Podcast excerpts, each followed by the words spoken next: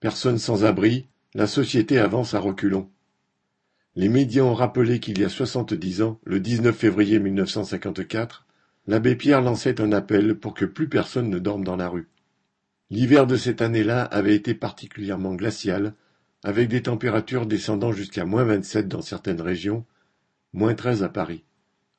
Le froid avait causé la mort de plusieurs centaines de personnes dormant dans la rue ou dans des carcasses de voitures, ainsi que des victimes de chauffage défectueux.